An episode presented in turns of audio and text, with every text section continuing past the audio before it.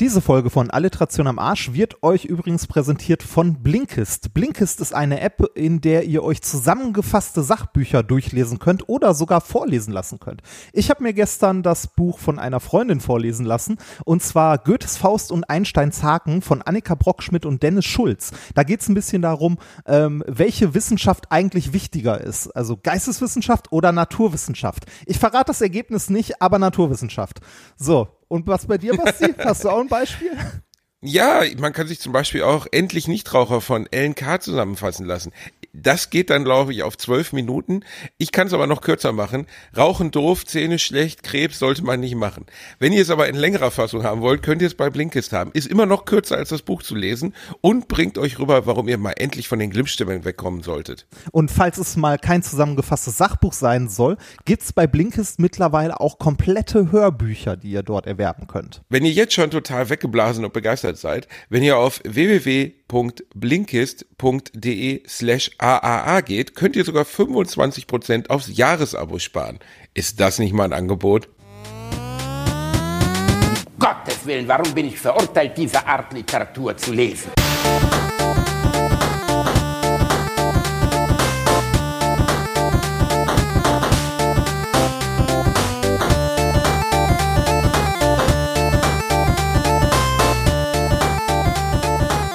Ich lache niemals unter meinem Niveau. Alex, what the fuck are you doing? Did you just come in your sister? Tiffany's not on birth control. Lexi, do you ever shut the fuck up? They're just kids. They're just kids. They're just kids? Hat sie gesagt Die- Sister oder Ja, Stepsister? Ich weiß es nicht. Alter, Reini, gräbst du jetzt ganz tief in der Kiste Nein, des Moment. Nee, nein, nein, der, der, den habe ich, äh, der ist mir gestern auf Nine Gag entgegengeflogen. Der ist dir auf einen Nein-Gag entgegengeflogen. Ja, genau. Also die Situation, ne, ähm, er rammelt seine Schwester, die Eltern kommen rein, ne, die Mutter rastet aus und zwar nicht, weil die, weil die äh, Stiefgeschwister, sagen wir jetzt mal, miteinander Sex haben, nein, sondern weil sie kein, nicht die Pille nimmt. Das ist Ja. das Problem. Eine natürliche, absolut normale Situation, die in vielen Maschinen, äh, Fa- Familienmaschinen, die in vielen Familien ständig vorkommt. Das ist Ja. doch völlig normal. Ja, und, und, ne, und dann sagt der Vater ja auch, relax, they're just Relax. kids. Ach so, das ist eine vierte Person, Ja, die das ja, ja, sagt. Das, ist gar nicht der Rammler. Nein, nein, das, das, ist, das ist der Vater, der dann sagt, entspann dich, sind doch nur Kinder. Das ist ja Shakespeare-mäßig tragisch und komplex, ist ja, Ja, Wahnsinn. ja. Wobei das, das Phänomen des Kuckuckskindes, was in diesem Fall ja nicht mal der Fall wäre, weil es ja alles eine Familie ist, was noch creepiger ist, aber das sogenannte Kuckuckskind, also dass ein Kind nicht zum jeweiligen Vater dazugehört, ist ein Phänomen, das gar nicht ungewöhnlich ist, sondern sehr häufig sogar. Ich glaube, jedes, es gab mal eine Untersuchung, jedes zwölfte bis fünfzehnte Kind ist ein Kuckuckskind. Aha. Ist auch ein schöner Begriff, oder? Ja, das, das- klingt so, als das- würde man nackt in einem Nest sitzen in seinem Zuhause und dann irgendwie so da reinscheißen, von seinen Eltern Mund zu Mund gefüttert werden. Das, das klingt, als ob das so ein Kind ist, das dann äh, mit drei Jahren irgendwie vor einer Wand sitzt und versucht, mit seinem Kopf ein Loch in die Wand zu hauen. Das sind Tukane, Reinhard. Oder auch Nashornvögel. Ist aber auch in Ordnung. Nein, das macht ein weil Du weißt wieder. Ah, nee, du das weißt ist Specht. biologisch nichts. Ja. Ne? Ja, du bist ein. Das macht. ein, oh Gott. Weißt du überhaupt, was ein Kuckuck tut? Äh, er ruft Kuckuck.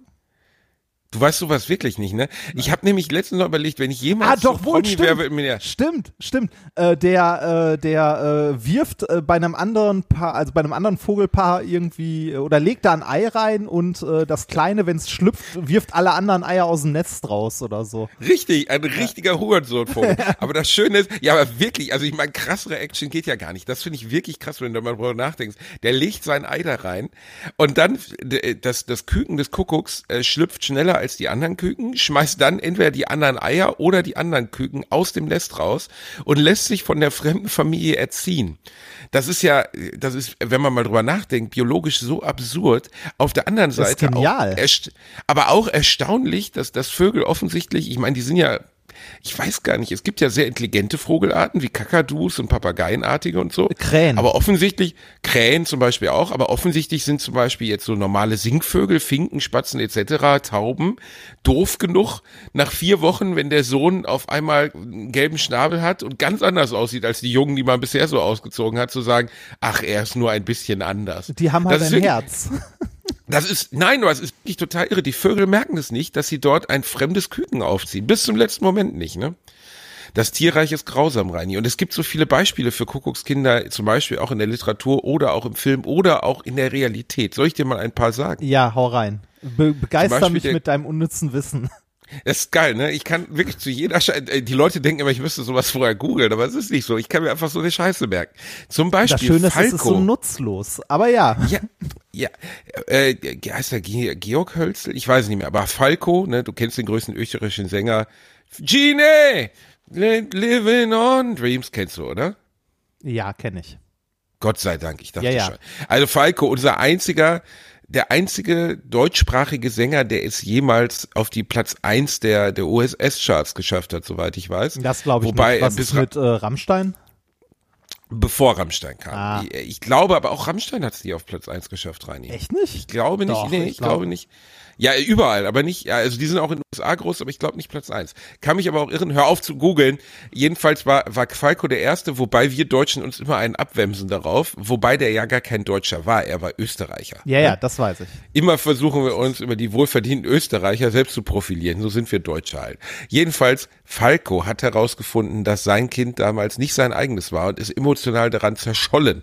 Und hat dann, ich glaube, hat sich viele Jahre richtig zugeguckt und vollgesoffen, ist dann 98 besoffen gegen Braum gegurkt. Ich glaube, Jamaika oder Kuba Ich erinnere so. mich noch dran, das in den Nachrichten mitbekommen zu haben. Dominikanische Republik war's. Ah, in der Domrep, da gibt's auch viele Palmen. Wobei man sagen muss, dass, dass bei Falco das Tragische ja daran war, dass der wirklich auf dem, auf dem Sprung zu einem Comeback war. Der hat viele Jahre, also der war unglaublich erfolgreich in den 80ern, war dann unglaublich unerfolgreich in den 90ern. Da funktionierte das Konzept nicht mehr. Sowas wie Rock Me Amadeus oder der Kommissar klappte auf einmal nicht mehr. Dann hat er eine, eine Single aufgenommen, die auf meiner ersten Bravo-Hits drauf war, nämlich äh, Mutter, Mama, der, Mann, mit dem, Mutter, Mutter, der Mann Mutter. mit dem Koks ist da. ja, Das, das, war, war- das war in Mitte der 90er noch so, hoho, das ist doppeldeutig.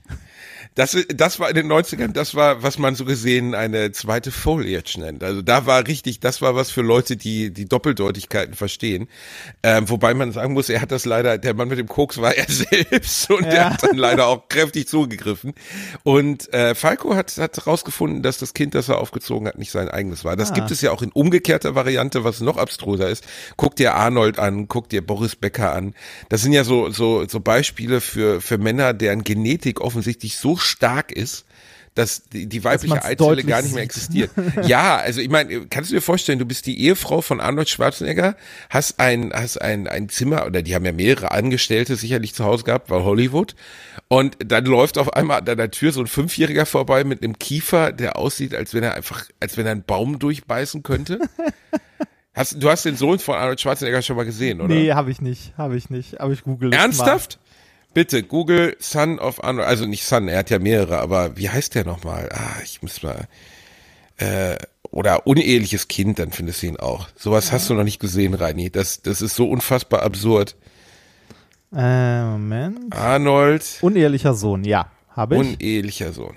Bilder. Ja, eine gewisse Ähnlichkeit. Willst du mich verarschen? Ja, Eine nein, gewisse nein, ja. Ähnlichkeit? ja, ja, ja, ja. Das. Äh, ja.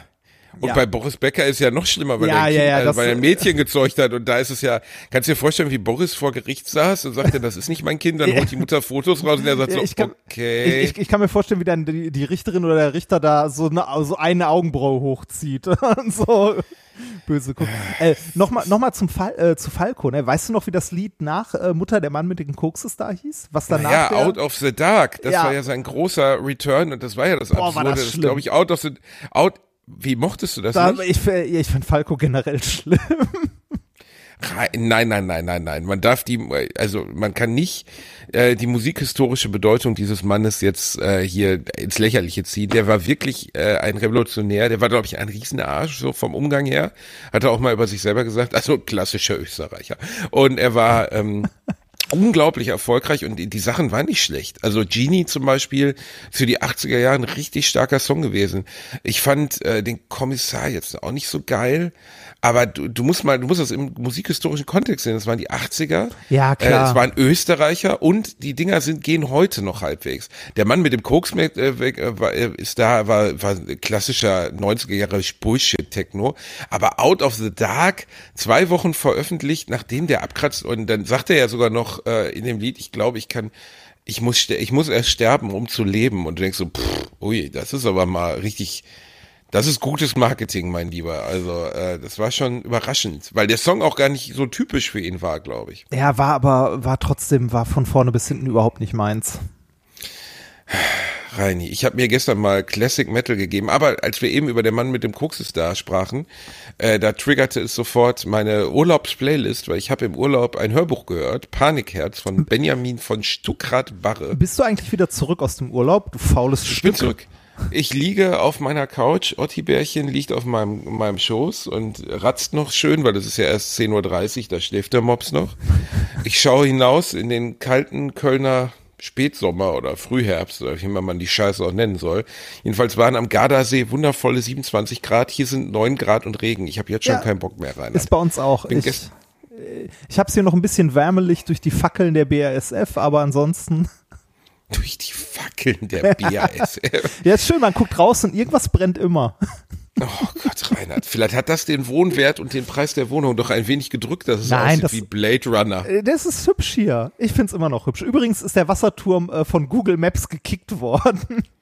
Warum? Äh, Warum? Weil er vielleicht 1300 Bewertungen hat Ja, aber was, was ist denn daran illegitim? und Leute und Leute irgendwie äh, Bilder mit äh, mit äh, Alliteration am Arschfahne und so weiter hochgeladen haben. Wie, und dann, dann löscht Google das? Ja, ich, ich weiß nicht, ob es irgendein Algorithmus ist, der zugeschlagen hat oder ob es eine, äh, eine Person war, aber wenn du jetzt Wasserturm Edekheim googelst, findest du nur noch das Hotel am Wasserturm und das hat zwei Bewertungen und exakt einen Stern. Oh, wow, okay. Dann lass uns doch jetzt mal das Hotel am Wasserturm hochgoogeln. Wie wäre denn das? Wir können das schreiben. Die, be die beste Aussicht der ganzen Welt. Auf äh, den auf den Wasserturm, auf den Wasserturm, in dem einer der bekanntesten. Und stell mal vor, was die dann für einen Zulauf haben in diesem Dreckshotel. Wahrscheinlich kriegt man da irgendwie Graubrot und Käse zum Frühstück. Ein Stern, Fremdenzimmer. Aber äh, da war noch nie so viel los, wie seitdem du da eingezogen bist. Man hat Blick auf den Wasserturm. Heißt es Hotel am Wasserturm? Ja, es heißt Hotel am Wasserturm. Leute, ich, ohne Scheiß, ich, ich will die Kraft der AAA spüren. Die AAA-Army muss zuschlagen. Das Hotel am Wasserturm, das bringen wir jetzt bei Booking.com nach ganz oben. Wenn man irgendwo nach Ludwigshafen hin will, dann sagt man entweder ins Marriott oder, Oder ins ins Hotel am Wasserturm. Ja, muss ich einmal googeln, wie das aussieht. Geil. Ja, Ernsthaft? das, ja, ist ernsthaft. Äh, Ich war auch ein bisschen, ein bisschen bedrückt, aber ich glaube, bei, ähm, äh, bei den anderen Kartendiensten, die niemand benutzt, ist es noch online. Gott, ja, aber das, äh, schade, dass das, Ja, aber man ist- kann, auf ist der ja- anderen Seite muss man ja bei so Algorithmen dankbar sein, weil ich war im Ur- Urlaub auch Opfer eines solchen, äh, also, beziehungsweise ich war nicht Opfer eines Algorithmus, aber ich war, äh, Gewinn oder Nutznießer eines Algorithmus. Warte, Hotel am, äh, ich muss einmal kurz Wasserturm. Ist egal. Wasserturm. Ja, ist es so? ja, ist egal. Wa- wa- wa- wa- Was für einen Algorithmus hast du im Urlaub? Äh, ich saß beim Frühstück und kriegte die Mitteilung, dass ich gerade einen Flug gebucht hätte und noch einen Ah. Flug und äh, Ah. jetzt eine Urlaubsreise und hier noch und sowieso. Und äh, Ja, Glückwunsch. dann war mir, ja, Dankeschön, dann war mir relativ klar, dass das offensichtlich daran liegt, dass die gerade mein, äh, dass irgendjemand meine Kreditkartendaten gerade verwendet. Und äh, dann habe ich bei der äh, Kreditkartenfirma angerufen, die mich 30 Minuten in der Hotline haben warten lassen, bei der Notfall-Hotline. Da denkt man dann auch schon so, was ist denn dann, also wie lange Ach, wartet das man ist- denn dann bei der Nicht-Notfall-Hotline? Das ist doch diese 116, 116 oder so, ne? Zum Sperren von Kreditkarten? Nee, das ist das ist normal, nee, das ist normale EC-Karten, aber Ah. für die äh, für eine Kreditkarte musst du, glaube ich, also dachte ich zumindest, bei der Kreditkartenfirma anrufen. Die haben auch eine Hotline dafür und da habe ich ziemlich lange dran gesessen, schwitzte wie ein Schwein währenddessen, weil ich im Online-Banking meines meiner Karte sehen konnte, wie eine Abbuchung nach der anderen einging. Und äh, dann habe ich da mit einem sehr ruhigen Mitarbeiter gesprochen, der so den Eindruck machte, als wäre das gar nicht tragisch, dass ich auf einmal bei 6.500 Euro Kreditschulden Nee, das würde. passiert wahrscheinlich häufiger und die Bank ist doch versichert. Das kriegst du eh ersetzt. Ja, aber trotzdem bist Aber du ja, in dem ist Moment unangenehm. erstmal irritiert, weil du Ist- denkst, okay, wie weiß ich denn jetzt erstmal nach, dass ich das nicht bin und so und das ist nicht und äh, dafür haben die, sagte er, halt Algorithmen oder haben die irgendein Programm, das diese Transaktionen äh, überwacht und dann auch sieht, wenn irgendwas Illegitimes passiert. Ja, wenn du zum Wobei man Beispiel einmal am Gardasee ein Essen bezahlst und danach irgendwie äh, in Nigeria, weiß nicht, 300 Euro abhebst oder so. Und zwar vier Minuten später. Ja, das ist ähm, äh, trotzdem, in dem Moment wurde mir ein bisschen schlecht und das passte halt auch so gut zu diesem Jahr, weißt du, zum großen Schufa-Jahr und so, das passte halt alles sehr Das gut da rein. Ja. Also irgendwie passiert so eine Sch und dann habe ich auch zu ihm gesagt, wie kann denn das sein? Ja, wo sind Sie denn? Ich sage, naja, ich bin eigentlich überall, ne? Also äh, jetzt online. Ich bin bei Steam, ich bin bei Epic, ich bin bei Bethesda, ich bin bei Origin, ich bin bei Blizzard, ich bin bei Amazon, ich bin bei Thalia, ich bin bei Bol.de. Da sagt er, ja, dann suchen Sie sich irgendeins aus. Und ich denke so, okay, ja, super. Wofür gilt, also offensichtlich ist das gar nicht so schwer, Kreditkartentaten zu klauen und offensichtlich, ich habe aber nicht ganz verstanden, was die dann damit machen wollen, die Betrüger. Weil die buchen dann einen Flug über die Kreditkarte bei happyholidays.com irgendwie von da nach da und die wollen ja an das Geld. Also müssten die ja theoretisch das dann stornieren und sich irgendwie auszahlen lassen oder sowas. Ja. Eine gute Weißt du? Frage. Ich, äh, also bei sowas habe ich auch keine Ahnung. Also ich dachte immer, die versuchen äh, möglichst am Geldautomat was abzuheben oder Sachen zu bestellen, ähm, also in irgendwelchen Online-Shops und die an andere, also an Fake-Adressen liefern zu lassen und so. Und das dann weiter zu verkaufen, wenn man Genau. das Produkt hat, oder? Ja, genau. Ja gut, das würde gehen, aber bei mir wurden Flüge gebucht und das vielleicht kann ja irgendjemand in der Community, der äh, Ahnung von sowas hat, uns das mal in die Kommentare schreiben. Würde mich wirklich interessieren, wo da die Betrugsmasche ist, weil ich weiß, also Flug ist ja auch immer personalisiert, das heißt, die können den nicht mal antreten, wenn sie ihn mit meiner Kreditkarte gebucht haben, weil es ja auf meinen Namen ist. Ja. Ähm, ich verstehe es nicht ganz, aber es war auf jeden Fall der Moment war nicht so geil. Also was haben die haben die haben Flüge gebucht und Hotelzimmer? Ja, Flüge und Hotelzimmer und auch was bei eBay gekauft für 500 Euro. Ah. Aber alles im Abstand von, also ich glaube noch nicht mal, dass es eine real existierende Person war, sondern dass das ein Programm war oder so, weil das war so schnell. Ähm, ich glaube, ich hatte innerhalb von pff, drei Minuten 6000 Euro Schulden oder so. Wow. Also nicht, aber du sitzt beim Frühstück, ich hatte keinen Scheiß, ich saß wirklich beim Frühstück am Gardasee und ich habe halt eine Benachrichtigung auf dem Handy, immer wenn was über die Kreditkarte abgebucht wird und sehe nur so, danke für Ihre Buchung des Fluges so und so, so und so für 498 Euro. Und ich so, Okay. äh, äh, Schatz, ich muss mal kurz ins Zimmer. Und sie so, warum? Und dann so, wirklich in dem Moment, wo ich das sage, so, flop, danke für den Kauf dieser Küchenmaschine. Und ich, äh, hier läuft gerade irgendwas nicht cool. Und dann bin ich echt hochgerannt, äh, den, den Laptop aus dem Safe geholt, total hektisch alles, ne, super ätzend. Und während ich dann bei der Kreditkartenfirma anrief, wurde es immer schlimmer. Und dann dachte ich auch so, was, was, ey, was passiert hier gerade? Und ähm, äh, ja, mir war auch bewusst, dass die Chance, dass ich das jetzt, dass das auf mich zurückfallen würde, bei 99,9 Prozent nicht liegt. Also dass das, Ja, dass- dass dass nun mal halt Kreditkartenfirmen passiert, dagegen ne? abgesichert sind. Ja. Genau, aber der Mann erzählte mir auch, dass es einen Unterschied gibt dazwischen, ob es bereits gebucht ist oder noch nicht gebucht ist. Ah, es ist also es ist ja ähnlich wie mit dem mit dem Schufa-Scheiß oder allem möglichen anderen Mist, wenn dir dein Portemonnaie geklaut wird oder du das verlierst oder so, ne? Die 100 Euro, die da drin sind, äh, die äh, ja, die tun auch weh und es gibt auch Menschen, äh, denen das richtig richtig weh tut, ne, wenn man irgendwie äh, die, also wenn man 100 Euro verliert. Aber äh, was äh, was mich, im, also ich habe eh nie Geld im Portemonnaie, so gut wie nie Bargeld. Was mich bei sowas immer am meisten ankotzen würde, ist der Aufwand die Zeit, äh, ne, Führerschein, Personalausweis, die ganzen Karten von der Bank, äh, Versicherung und den ganzen Scheiß halt wieder, äh, ne, wieder zu beschaffen. Das wird mich richtig Äh. anpissen. Äh, Wie ist das jetzt mit der Kreditkarte? Die ist einfach gesperrt und du kriegst eine neue, oder? Ähm, äh, ich krieg genau, die ist gesperrt und ich bekomme eine neue. Also das ist alles äh, easy, also in Anführungszeichen relativ easy. Ja, interessant wäre die Frage, was sie sonst noch an Daten haben, ne? Also ob da sonst noch irgendwo Daten rausgefallen sind. An der Stelle äh, möchte ich äh, mal wieder empfehlen, einen Passwortmanager zu benutzen. Ja, rein. Ja. Ich habe dann auch, weißt Hast du, wie ätzend das war im Urlaub? Ich habe dann, nein, ich habe dann 30 Passwörter geändert. Ja, rein, ich hatte dann keine Zeit da, jetzt auch noch dieses doofe One-Password aufzusetzen. Das ist alles so kompliziert. Und Nein, das ist nicht. Das ist idiotensicher. Oh, warte. Ja,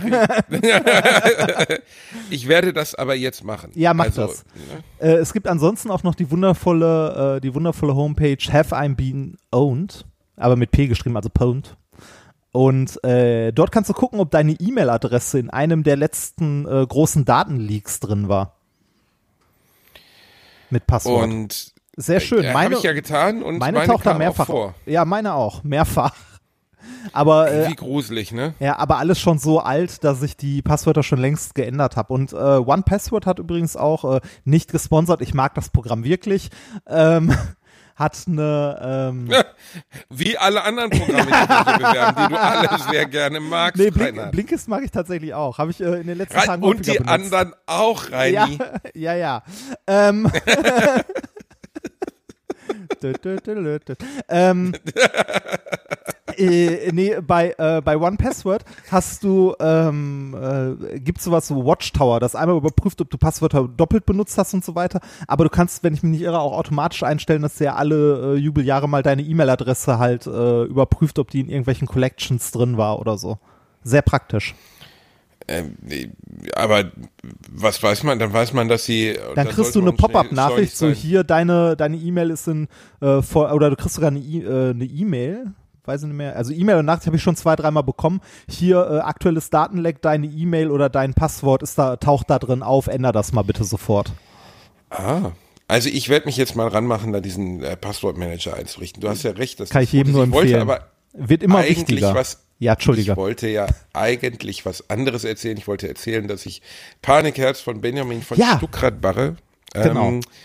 gehört habe, nicht gelesen habe und äh, er liest es selbst und ich, ich bin zerrissen. Ähm, viele von euch haben es wahrscheinlich auch gelesen, weil es ein ziemlich großer Erfolg war und ich ich kann doch nicht mal sagen, dass ich Stuckrad-Barre mag, weil ich glaube, dass der schon ein sehr schwieriger Typ ist. Also schwierig ähm, im Sinne von, dass das schon ein Narzisst ist und dass das schon jemand ist, der, der, das ist jetzt niemand, den man in den Arm nehmen will und sagen will, mit dir möchte ich gerne mal zwei Wochen verbringen, sondern der ist schon, er ist hochintelligent, er ist, äh, er ist ein grandioser Schreiber, ein grandioser Autor, muss man wirklich sagen, aber er verströmt schon eine gewisse Kälte und äh, das ist, glaube ich, auch ein Stück weit Teil des, des, des Deals, also dass das nun mal zu seiner Persona dazugehört, ob das jetzt in der Öffentlichkeit mit der wirklichen Person übereinstimmt. Aber das Buch dreht sich grundsätzlich um seine Geschichte, nämlich dass er nun mal Ende der 90er das sehr bekannte Buch Soloalbum und darauf das Live-Album geschrieben hat. Also zwei sehr erfolgreiche Bücher, die der Popliteratur zugeordnet werden und danach in ein ganz tiefes Loch aus Drogensucht gefallen ist. Also er hat sich eigentlich alles reingeflext, aber am meisten Kokain.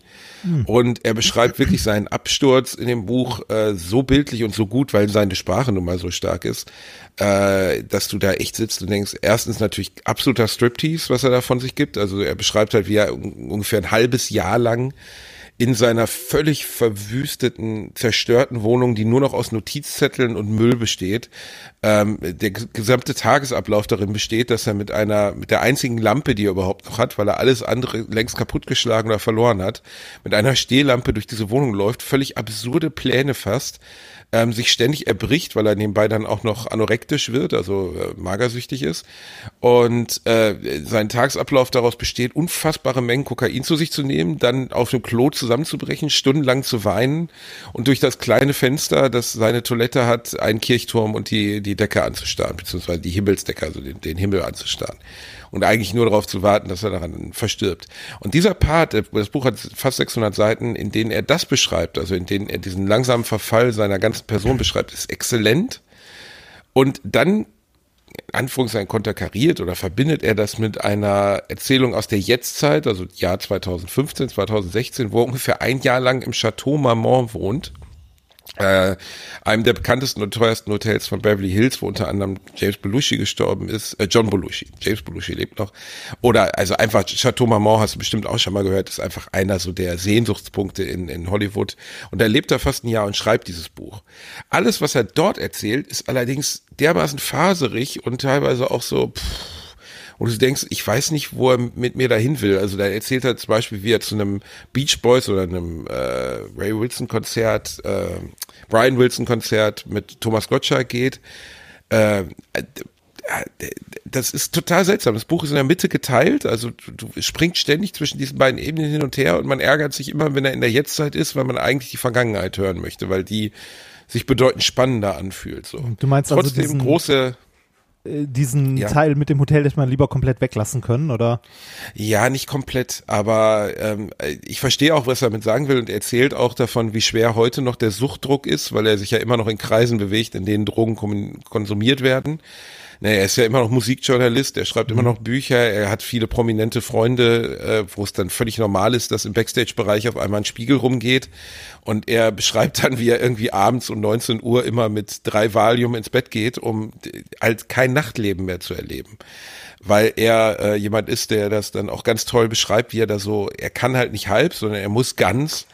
Und wie er dann, äh, bei ihm heißt es dann nicht, ich gehe los und ziehe eine Line und gehe dann bis drei Uhr tanzen, sondern er geht los, zieht 20 Lines, landet im Bordell und wacht vier Tage später in einer fremden Wohnung, die völlig verwüstet ist, auf. So, das ist ihm wohl über sieben oder acht Jahre kontinuierlich passiert, bis er völlig blank war, weil natürlich finanziell ruiniert.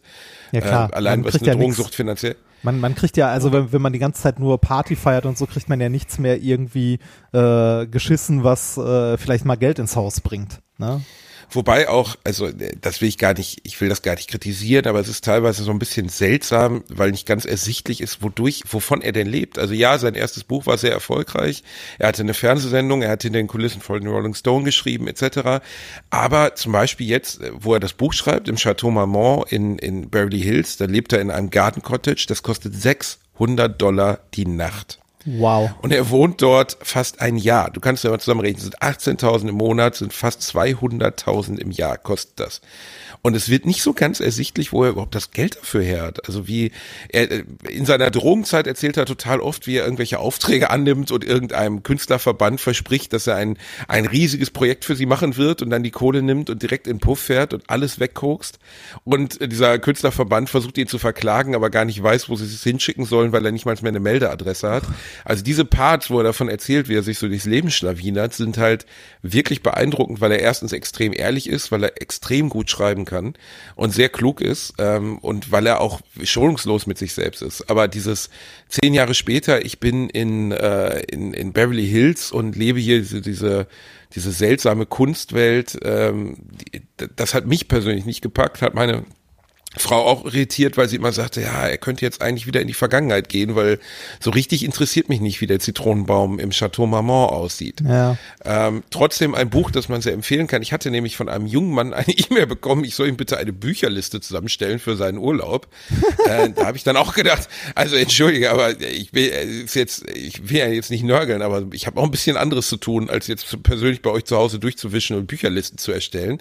Aber wenn ich mal eine Bücherempfehlung geben soll, Panikherz äh, lohnt sich, ist durchaus ein, ein tolles, lesenswertes Buch. Hast du das Soloalbum gelesen? Äh, ich muss echt zugeben, dass ich außer den, ähm, außer den Zeit, also seinen, seinen Artikeln, die er beispielsweise von Rolling Stone geschrieben hat, er hat mal was ganz Wunderbares über Katie Price geschrieben, schon vor sehr, sehr langer Zeit, ähm, nie ein Buch von ihm gelesen habe, nee. Aber ich habe natürlich die Verfilmung damals gesehen, da war ich 16, da musste man die gesehen haben. Äh, ja, also äh, ganz netter Film, aber natürlich, glaube ich, kommt, es ist sowieso schwer, jemanden, der so eine Sprachgewalt hat wie Stuckrad Bacher, also der so exzellent schreibt und so klug schreibt, das lässt sich kaum auf Film übertragen, ne, weil ja seine, die Hälfte der Geschichte lebt ja davon, wie gut er schreiben kann und äh, wie, wie toll er formuliert und das kann kein Film abbilden. Und äh, darunter leidet, finde ich, so ein Film immer.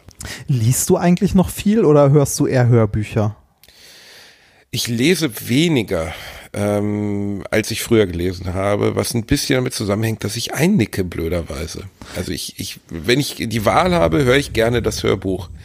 Auch wenn äh, das, man das jetzt irgendwie als Profanisierung ansehen möchte, dass das irgendwie profan Ja, das ist, ah, das ist Bullshit. Also äh, Inhalt ist Inhalt, ne? Ob das jetzt jemand vorliest oder ob du selber liest, ne? Also du wirst nicht intelligenter oder das ist nicht besser, nur weil du, äh, weil du ein Buch in der Hand hast und halt Zeilen liest. Du kannst genauso gut dich in den Sessel setzen, die Augen zumachen und dir das vorlesen lassen. Zum Beispiel bei Blinkist. Ja, hör auf. nee, nee, mal ernsthaft. Also irgendwie so sowas wie äh, das das Buch muss man gelesen haben oder so. Das ah, ich finde also äh,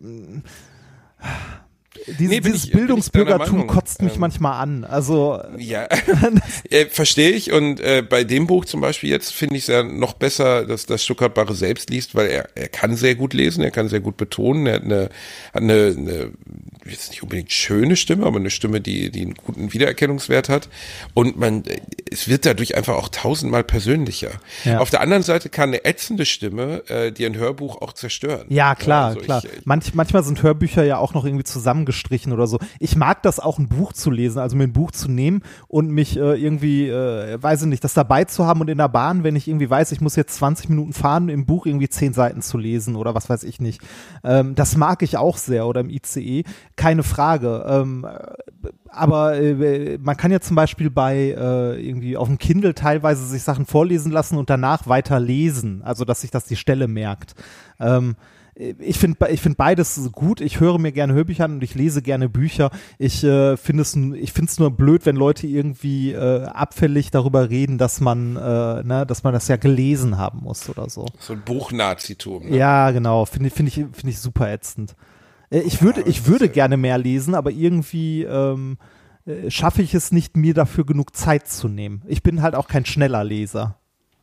Ähm, ich bin relativ schneller Leser, aber ich nicke weg. Also wenn ich jetzt mir 50 Seiten reintue, ich kann das nicht zur ähm, ich, wahrscheinlich irgendeine Art von Gehirndisposition. Also ich kann mich nicht hinsetzen jetzt auf die Couch, kann 50 Seiten lesen und dann joggen gehen oder so, sondern wenn, dann lese ich 50 Seiten und penne hier ein.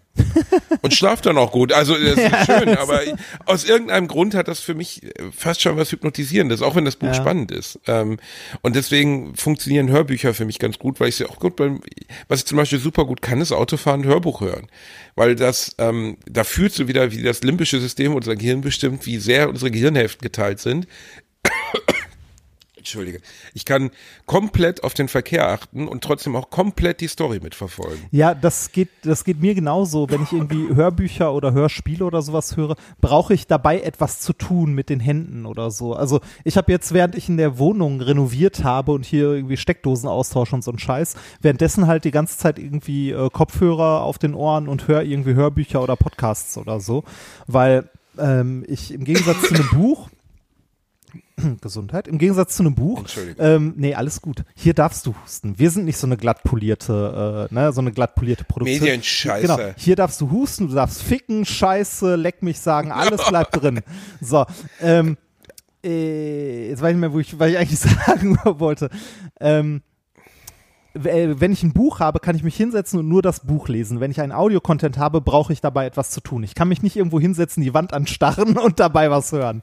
Das geht nicht. Ja, aber das machen ja auch viele, ne? Also Ja. ich finde, ich muss sagen, dass ich das gleiche auch bei Musik habe. Es gibt ja viele, viele Musikkonnoisseure, also so Leute, die krasse Hi-Fi-Anlagen haben oder ganz tolle Kopfhörer. Äh, Henry Rollins hat das mal gesagt, der, der wirklich ein, ein, ein mittelschweres Idol von mir ist, den ich immer sehr mochte. Ähm, sagt ja auch was Henry Rollins, ne? Ja. Nein. Äh, ich habe keine Ahnung. Henry fucking Rollins, sagt dir nichts. Nein, wo Black er so- Flag, Ah, ja? doch, ja. Black Flag, ja. Ja, der Ich- ich Sänger, kann- ich- also ich kann- damalige ich kann, Sänger. Ich kann Namen halt nicht so. Ist Namen, egal, Reini, Namen ist sind egal. schwierig. Naja, jedenfalls, ähm, der, der setzt sich zwei Stunden am Tag mit Kopfhörern hin und hört seine Lieblingsplatten. Gut, der ist auch reich, aber ähm, ich kann, äh, nein, aber ich, ich kann das nicht. Wenn Musik läuft, dann mache ich noch was dazu. Also ich würde mich jetzt nicht hinsetzen.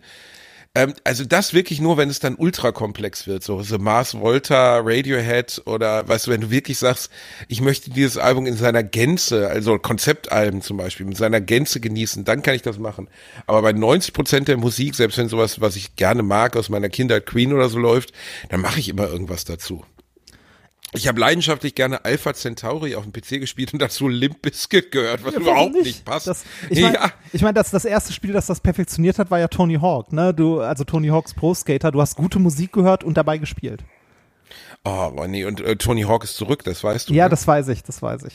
Das, Oh, hast du schon gespielt? Nein, ich muss es mir noch. Äh, ich habe, äh, ich bin immer, ich lebe immer noch auf meiner Baustelle. Mein Computer steht hier rudimentär. Ich habe gerade meinen äh, meinen iMac für diese Aufnahme ähm, von so einem Kistenberg weggenommen und ihn angeschlossen, weil der die ganzen Tage nicht angeschlossen ist, weil ich keinen Platz habe. Mir fehlt ein Schreibtisch gerade. Ähm, ich, äh, das ist hier alles noch sehr rudimentär. Ich würde ja auch gerne mit dir mal wieder einen Stream machen und was zocken. Oh, das wäre auch schön. Ich habe äh, ich hab nämlich seit, äh, seit vorgestern ein äh, neues altes Spiel, das ich früher sehr gerne und sehr viel gespielt habe, von dem es jetzt gerade den sechsten Teil gab, das wir perfekt gegeneinander spielen könnten. Ich weiß nicht, ob es online geht. Äh, Soul Calibur. Soul Calibur? Ja, Das hätte ich ja gar nicht gedacht, dass du das gerne spielst. Teil 6. Sehr gut. Teil 6. Ja, ist gut. Ja, ja macht- ich habe natürlich den ersten, ich habe den ersten gehabt auf dem Dreamcast damals. Ja, noch. das na. Dreamcast. Du hattest einen Dreamcast? Nein, ich hatte gelegentlich einen Dreamcast, weil ich mir äh, von einem Freund gelegentlich mal eins geliehen habe für so ein, zwei Monate. Das war eine Konsole, die, die von Sega produziert wurde. Die letzte Konsole, die Sega überhaupt produziert hat. Danach sind sie dann im weitesten Sinne pleite gegangen und haben nur Software gemacht. Und äh, die Dreamcast war für die damalige Zeit richtig geiler Scheiß. Ja, die hat war ihrer Zeit voraus, dermaßen gerockt. ne? Ja, die war ihrer Zeit voraus. Aber die haben, also Hauptproblem war, und wir werden euch jetzt nicht so lange mit Videospielen nerven, äh, war, dass die Dreamcast kein gutes Line-Up hatte. Und ähm, also sie hatte kein, sie hatte natürlich das Maskottchen Sonic, das Spiel erschien aber auch erst fünf Monate, glaube ich, nachdem die Dreamcast raus war. Und äh, es hatte keine, diese, diesen klassischen System Seller, den Nintendo immer hat, den PlayStation Ja. hat, das hatte die Dreamcast nicht. Und dann kam die PlayStation und hat es halt einfach weggeräumt. So, was sehr schade war, weil die Dreamcast war grafisch ganz, ganz beeindruckend und war eine sehr coole Konsole, die man damals auch modden konnte. Die hatte allerdings auch so Japano-Shit. Zum Beispiel war in der Mem Memory Card, die man in den Controller geschoben hat, nicht in Ja, die Konsole. ein sondern Memory Card Mini-Display. Ein Mini-Display, wo du dir ein Tamagotchi ziehen konntest. Das Ja. war wieder so, Welcome to Japan, so weißt du, wo du da so sitzt und denkst so, hallo, ich bin, ich bin Gelsenkirchen, ich will hier kein Tamagotchi in meinen Controller ziehen. Und ich möchte gab- einfach nur Crazy Taxi spielen. Es gab einen Fishing-Controller. So eine Angel. Den, ey, ich, ich hatte diesen ganzen Scheiß. Ich hatte auch äh, House of the Dead 2. Ah, mit Das der war, Lightgun äh, und so? Mit der Lightgun. Weißt du, was das Bittere ist? Lightguns funktionieren heute nicht mehr, musste Ja. ich feststellen. Das stimmt. Weil die Monitore, also die Bildschirme von heute, ich, ich habe keine Ahnung, wie Lightguns damals funktioniert haben, aber die Bildschirme von heute sind nicht, die, nur die alten CRT-Monitore sind in der Lage, dieses Signal, dass diese, das kennt ihr sicherlich aus der Spielhalle, also dieser, dieser Lichtpunkt, der irgendwie, oder dieser Infrarotpunkt, der von der gerichteten Pistole auf den Fernseher übertragen wird, ähm, den auch wirklich zu übertragen. Und bei den modernen LED- und Plasma-Bildschirmen geht das alles gar nicht mehr. Ja, das, das, das Problem ist also, du überträgst keinen Punkt, sondern das ist äh, die, ähm, äh, also die, die äh, Knarre, also die Lightgun, die du auf den Monitor richtest, die nimmt im Wesentlichen quasi den Monitor auf. Und so ein alter CRT-Monitor funktioniert ja so, dass äh, ein Elektronenstrahl das Ding immer abrastert. Ne, den ganzen Monitor. Das heißt, auf so einem CRT-Monitor leuchten nicht alle Pixel gleichzeitig, sondern nacheinander. Nur so schnell, dass dein Auge das nicht wahrnimmt. Äh, diese, die Lightgun nimmt das aber wahr und kann dann ähm, anhand des, äh, der, der Zeit quasi, also wo sich gerade der Lichtpunkt äh, befindet, äh, quasi herausfinden, ob du getroffen hast oder nicht. so funktioniert das? Ja, so funktionieren Lightguns.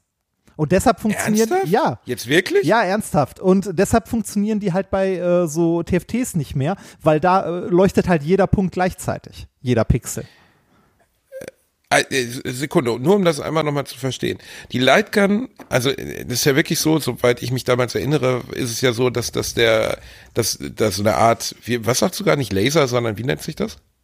Ein Elektron, also äh, ein Elektronenstrahl. Also alte äh, Monitore sind im Wesentlichen Elektronenstrahlröhren. Da wird hinten mit, äh, also hinten ist äh, ganz leicht gesagt sowas wie eine Glühwendel drin. Da treten Elektronen aus, weil es heiß ist. Das wird mit einer Hochspannung halt Richtung Mattscheibe vorne beschleunigt. Dadurch ergibt sich ein kleiner Elektronenstrahl, der äh, mit äh, zwei äh, Kondensatoren, die senkrecht zueinander stehen, halt gelenkt werden kann und das äh, Bild vorne abrastert, sehr genau. Und wenn man sich die, die Punkte mal anguckt an so einem Farbfernseher, bestehen die aus Subpixeln und je nachdem, welche Farbe dargestellt werden soll, wird halt ein unterschiedlicher Subpixel zum Leuchten gebracht durch den Elektronenstrahl. das weiß ich noch, dass ich als Kind mal, äh, natürlich wie jedes Kind, man konnte ja auch mit dem Super Nintendo zum Beispiel nur einen Meter weg, weil die Kabel zu kurz waren, dass ich den Kopf so richtig an unseren Fernseher gekloppt habe. Und dann hat's dieses, kennst du das noch, wenn man, wenn man an die alten Fernseher seinen Kopf gelegt hat, sein Gesicht gelegt hat, dass es so geprickelt hat? Ja, das ist, weil sich das Ganze vorne halt äh, massiv elektrisch auflädt. Weil da die ganze Zeit von hinten Elektronen gegen hämmern. War aber, war nicht schädlich, oder? Eig sa sagen wir so, sagen wir so, eigentlich nicht, aber Aber, wir sehen aber ja, was ich bin daraus der geworden geworden, ist. der ich, ja. aber ich bin der, der ich bin geworden, ja. Ja, Nein, also- aber ich, ich habe den Kopf da dran gepackt und dann sieht man ja auch, also jetzt wird's richtig banal, aber da sieht man die Lichtpunkte, ne? Da sieht man rot, Genau. grün und gelb, blau, gelb, blau, blau, Blau. blau, ne? Blau, genau. Rot, grün, blau. Und ähm, rot, grün, blau, RGB und äh, genau und äh, aber das funktionierte wirklich so, dass ein Elektronenstrahl, also ein Strahl aus elektromagnetischen Teilchen, das ist Aus nicht, ne? Elektronen. Elektronen, okay. Das, also was Strom Elektronen, macht. Das, das, was Strom macht. Also ein Stromstrahl auf den Bildschirm zufliegt und Ja, dann von- von wirklich innen. von oben bis unten. Von innen. Ne? Also im, im, im Ja, ja, von Bildschirm, genau. Und der rastert den, den Monitor ab und zwar sehr, sehr schnell. Zeile für Zeile.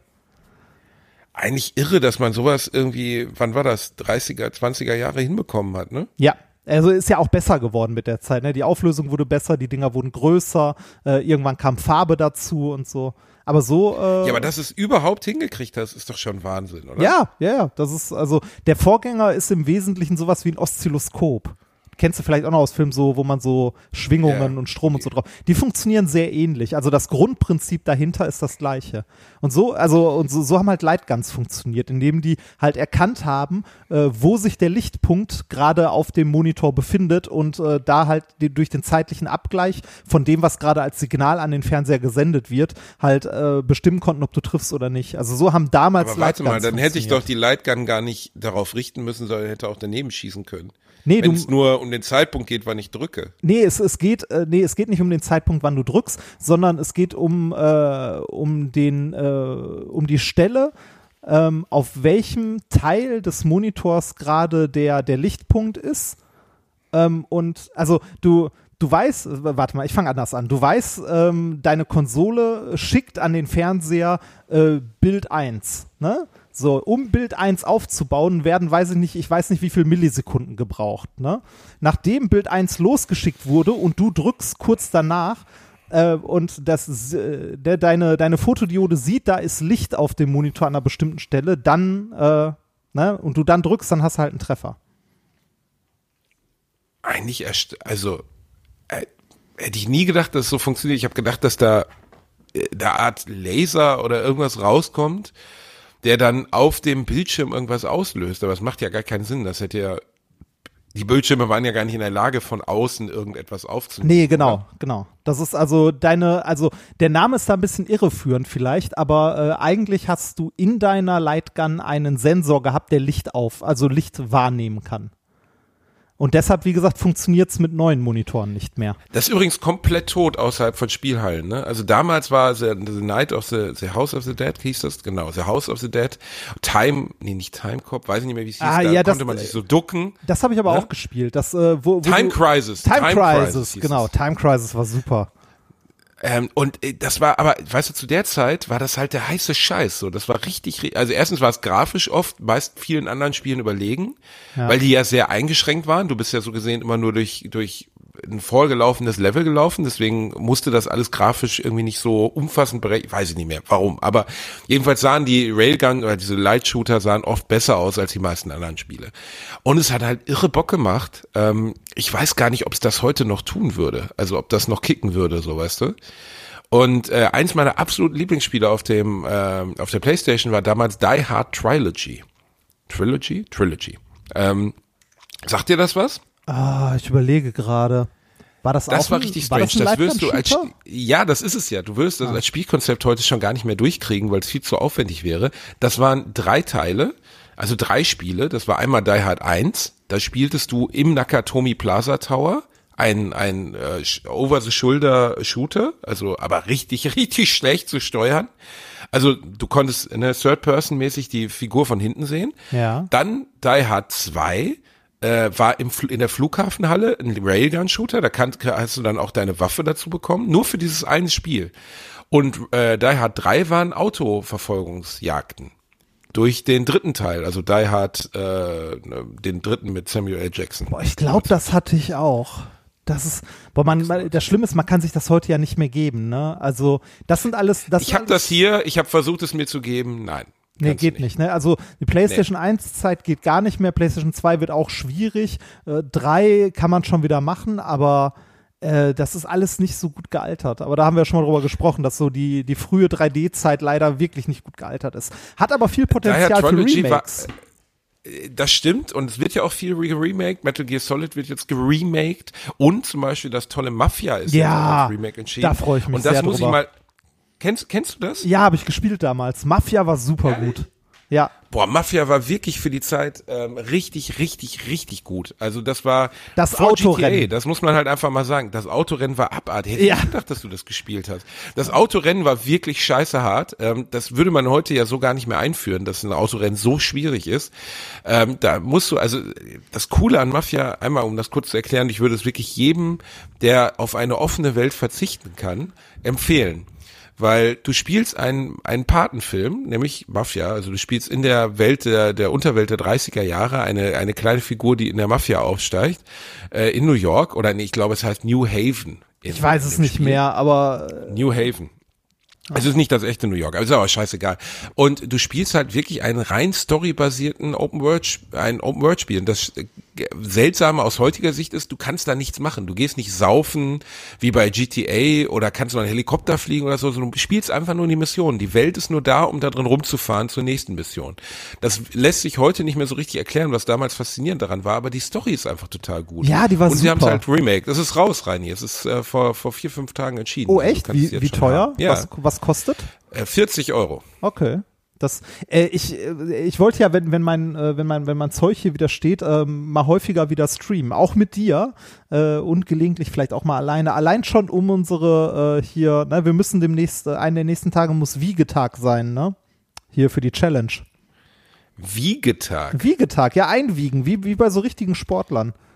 Wie bei, wie bei richtigen Ja. Sport, wie bei Leuten, die es ernst meinen. Ja, so- ja Wieg, Wiegetag. Wiegetag. Ja, also, ja, und ich, du, ich, äh, ich habe beschlossen, damit du nicht wieder hier rummimimis, äh, ich würde dich betrügen und so, ne? Ich werde wöchentlich äh, oder vielleicht im zwei Wochen Rhythmus Bericht erstatten. Bericht, äh, Ja, also online ernsthaft, oder jetzt im Rahmen des Podcasts? Äh, viel, äh, ich guck mal, ich überlege das vielleicht online noch zu machen zusätzlich, damit du nicht nachher rumholst. Das, äh, Weil, weil, also, wir, ne, ich meine, jeder weiß, du wirst verlieren, genau wie beim letzten Mal und beim vorletzten Mal, aber was glaubst du denn, wo du stehst, du fetter Sack? wie, wo ich stehe. Ja, gerade, also gewichtstechnisch. Äh, zu viel, definitiv, wahrscheinlich. Zu viel, zu viel ist kein Gewicht, Reinhard. Äh, ich habe mich äh, lange nicht auf eine Waage gestellt, weil die auch noch irgendwo verpackt ist. Die müsste ich dann mal äh, fürs Einwiegen morgen oder übermorgen oder wann auch immer wir das machen wollen, mal raussuchen. Aber ich tippe mal so bei 108, 109. Fettes Schwein. Ich weiß, ehrlich gesagt, glaube ich, bin ich nicht weit davon entfernt. Der Gardasee hat auch nicht geholfen. Ja, du bist nur Allerdings zwei Meter groß. das, War ich, war ich fünfmal laufen am Gardasee. Allerdings musste ich dann auch feststellen, dass der Gardasee ja zumindest im nördlichen Bereich von Bergen gesäumt ist. Oh ja. Und äh, wir es dann erfolgreich geschafft. Also ich habe es einfach nicht geschafft, eine ebene Fläche zu finden, die länger als 400 Meter war und bin halt jedes Mal Berg hochgelaufen, fast abgekratzt. Aber es tat gut, wieder anzufangen. Allerdings, wenn ich jetzt gerade vor meine Tür gucke, wir haben Samstag 10.30 Uhr, es plästert gerade aus Eimern, Reini. Also du bist schon mal im Vorteil, weil du dieses fucking äh, Laufband hast, das ich mir allerdings jetzt auch besorgen werde. das, Freunde. ja, das, das steht allerdings äh, zerlegt gerade im Keller, noch vom Umzug. Ist denn in der neuen Villa überhaupt Platz dafür? Ja, wahrscheinlich werde ich demnächst im Keller laufen. Wieder ein richtiges Kellerkind. Dazu stelle ich mir Ein dann, richtiger, weißt du, das, dazu da kommt noch ein Super Nintendo dabei. Äh, Fände ich ganz geil. Ich fände auch irgendwie so ein, so ein CRT-Monitor und eine Lightgun dazu. Dann auf dem, auf dem Laufband mit der Lightgun so schön aus der. Hüfte. Ja, wäre wär, wär doch super. Das, Aber äh, jetzt mal ehrlich, äh, hast du hast du da genug Platz, um dir einen Herrenkeller einzurichten? äh, genug Platz wäre da, ja. Könnte man machen. ran an den Speck, du dummer Sack. Ja, ich muss erstmal die Wohnung, hätte, erstmal ne, muss die so Wohnung fertig Cave, werden. ey. Ja, vielleicht. Muss ich mal gucken. Das, äh, Ich war am Wochenende bei meinem Freund Christoph. Grüße gehen raus an meinen Freund Christoph. Der ist äh, Soundcutter beim Film. Den haben wir besucht, als wir ähm, einen kleinen Umweg gefahren sind über den Gardasee. Schöne Grüße, falls er das hört. Äh, du hast ihn, glaube ich, auch schon mal kennengelernt. Ähm, Wahrscheinlich. Und ja, ja, hast du. Auf meiner Hochzeit zum Beispiel. Und ähm, der Christoph Art beim Film und hat mal ähm, sehr viel Geld bei einer Spielshow gewonnen und hat davon sehr viel Geld genommen und hat sie in ein eigenes Kino gesteckt in seinem Keller. Oh. Und äh, nicht nur ein Kino, also weil er ja Cutter, Soundcutter ist, hat er sein komplettes, was er sonst bei der Bavaria, glaube ich, gemacht hat in München, hat er nach Hause verlegt. Das heißt, er kann zu Hause vollumfänglich Hollywood-Filme schneiden, Sound. Ne? Und erstens ist es total spannend, ihm dabei zuzugucken, weil da kriegst du wirklich Ehrfurcht, weil er hat mir einmal gezeigt, er schneidet im Moment so eine Serie ähm, für Netflix. Und da sind ja nicht zwölf Spuren oder sechs Spuren oder zehn Spuren. Er hat, glaube ich, 196 Spuren simultan in dieser in einer Szene, ne, die alle synchron laufen müssen. Unfassbar. Er, macht, also, äh, er hat mir so, so, eine, so eine Szene gezeigt, äh, wo, wo so eine Art Raumschiff landet. Ist ja jedes Und Geräusch auf einer einzelnen Spur, oder? Ja, jedes Geräusch ist auf einer einzelnen Spur und jede, jede, ähm, äh, allein schon, sein Job ist auch zum Beispiel, sich eine Szene anzuschauen. Äh, er ist Sounddesigner, ne? Also er schaut sich zum Beispiel, keine Ahnung, das Raumschiff bei E.T., das hat er jetzt nicht gemacht, da war er noch nicht alt genug, aber er hat schon ein paar sehr bekannte deutsche Filme gemacht, zum Beispiel auch Das Leben der anderen und so. Ähm, dafür hat er einen großen Preis bekommen. Aber natürlich, wenn ich eine Tasse hinstelle, ne, jetzt hier das hier, das ist uns bekannt so, ne? Ja. Da wissen wir ja, wie das ja, klingt, ja. wie man eine Tasse hinstellt. Da geht er dann in ein Verzeichnis, Tasse, und da hat er ungelogen ein Million verschiedene Laute, die eine Tasse macht, wenn man sie hinstellt. Oder wie ein Glas Wasser klingt oder ein Tropfen oder so. Und dann sucht er sich das raus. Allein das ist schon unfassbar zäh. Ja. Ne? Aber jetzt kommt der ganz geile Part des Jobs, wenn ein Raumschiff landet oder sich eine Alientür öffnet oder sonst irgendwas. dann kann er sich dann haben wir überlegen. Er kann sich überlegen, wie das klingen sollte. Ah. Ne? Und natürlich haben wir eine Erwartungshaltung als Menschen irgendwie, wenn da irgendwie so Dampf rauskommt, dann macht es natürlich pff, ne, und Ja, so.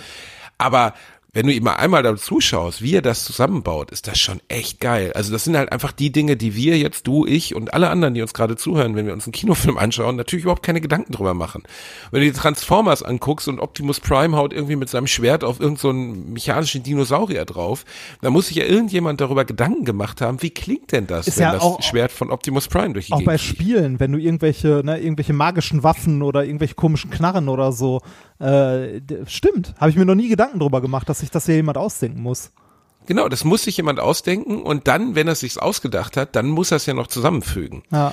Und äh, zum Beispiel der T-Rex, äh, also das hat er jetzt nicht gemacht, aber der T-Rex bei, bei Jurassic Park ist zum Beispiel, glaube ich, eine Mischung aus einem Pferdeschrei, äh, Wahllauten, Hundegebell und so, also dieses, ne, das T-Rex-Geräusch. Ja. Und all das musste er auch, also man, man weiß ja überhaupt nicht, wie ein T-Rex klang. Vielleicht hat ein T-Rex Uhu gemacht oder so Ja, Kuckuck also oder so, weiß man nicht. So, so, so richtig weiß man es nicht, aber äh, zumindest so, also äh, so banal das klingt, aber ja, da, es gibt tatsächlich Forscher, die sich damit beschäftigen, wie ausgestorbene Tiere zum Beispiel geklungen haben, indem sie sich, ähm, also äh, natürlich kann man es nicht 100% sagen, aber man kann es zumindest eingrenzen, wenn man sich die Schädelform anguckt und den Rachenraum und so weiter. Ne? Dann weiß Genau, man, dass, deswegen kann man davon ausgehen, dass der T-Rex nicht Kuckuck gemacht ja, hat. Ja. also man, ne, äh, man weiß dann immer noch nicht viel, weil das meiste halt weiche, ne, also auch in unserem Stimmenapparat weiche Materie ist, die ist halt irgendwie weg. Da kann man in Fossilien gucken, ob man dann noch irgendwo irgendwelche Spuren findet oder so. Aber es gab mal ein sehr interessantes Paper, wo ähm, äh, ein paar Wissenschaftler bei einer alten ägyptischen Mumie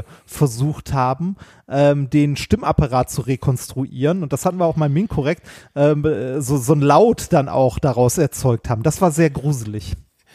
Äh, das habe ich gesehen. Also ich habe den laut gehört, habe dann aber auch gedacht, äh, okay. Also, weißt du, äh, nee, also ich habe jetzt gedacht, die rekonstruieren den Stimmapparat, also so gesehen Ja. in irgendeiner Weise die Stimmlippen und die, wie heißt es, die, äh, mein Gott, Stimmbänder. Stimmbänder und so und äh, den Rachenapparat und emulieren dann in irgendeiner Weise computergestützt die Stimme dieses Pharaos. Ja. Aber eigentlich war es ja nur so, hopp.